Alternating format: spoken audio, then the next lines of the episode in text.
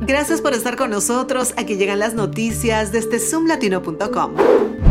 El Consejo del Distrito de Columbia aprobó por mayoría un proyecto de ley para abordar un aumento de la delincuencia en la ciudad. Según las estadísticas policiales, los homicidios han aumentado en un 17% y la violencia en general ha subido un 33% en comparación al año pasado. La legislación más polémica del proyecto de la ley facilitaría que los jueces mantengan en prisión preventiva a aquellos acusados de cometer delitos violentos. Los defensores del proyecto afirman que estas medidas ayudarán a reducir la violencia armada y proteger a la comunidad. Nos vamos hasta Maryland, donde el condado de Montgomery está ofreciendo audífonos y amplificadores personales de sonido de forma gratuita a personas mayores de bajos ingresos con problemas de audición.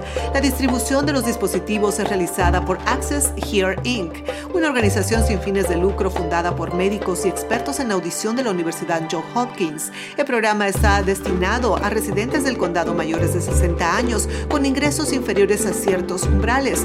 Los beneficiarios también recibirán capacitación sobre el uso de los dispositivos y recibirán apoyo durante el primer año. Los interesados pueden aplicar en línea o por teléfono. Los dispositivos se otorgarían por orden de llegada. El programa es financiado gracias al apoyo de la Delegación Congresional del Condado. Se alienta a aquellos que necesitan estos dispositivos a aprovechar el programa mientras haya suministros disponibles.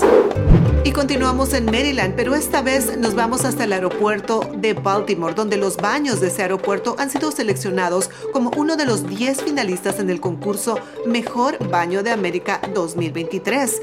El público está invitado a votar por su baño favorito en el sitio web del concurso hasta el 11 de agosto. Los baños renovados del aeropuerto de Baltimore cuentan con murales estéticos, accesorios sin contacto, luces LED, de ocupación de cabinas y también seguimiento en tiempo real de inventario y uso. El ganador del concurso será incluido en el Salón de la Fama de los mejores baños de América y recibirá un servicio de limpieza de baños de cintas. El ganador del año pasado fue el Aeropuerto Internacional de Tampa. Desde Zoom Latino les saludo Silvana Quiroz con la información más importante del momento. Hasta pronto.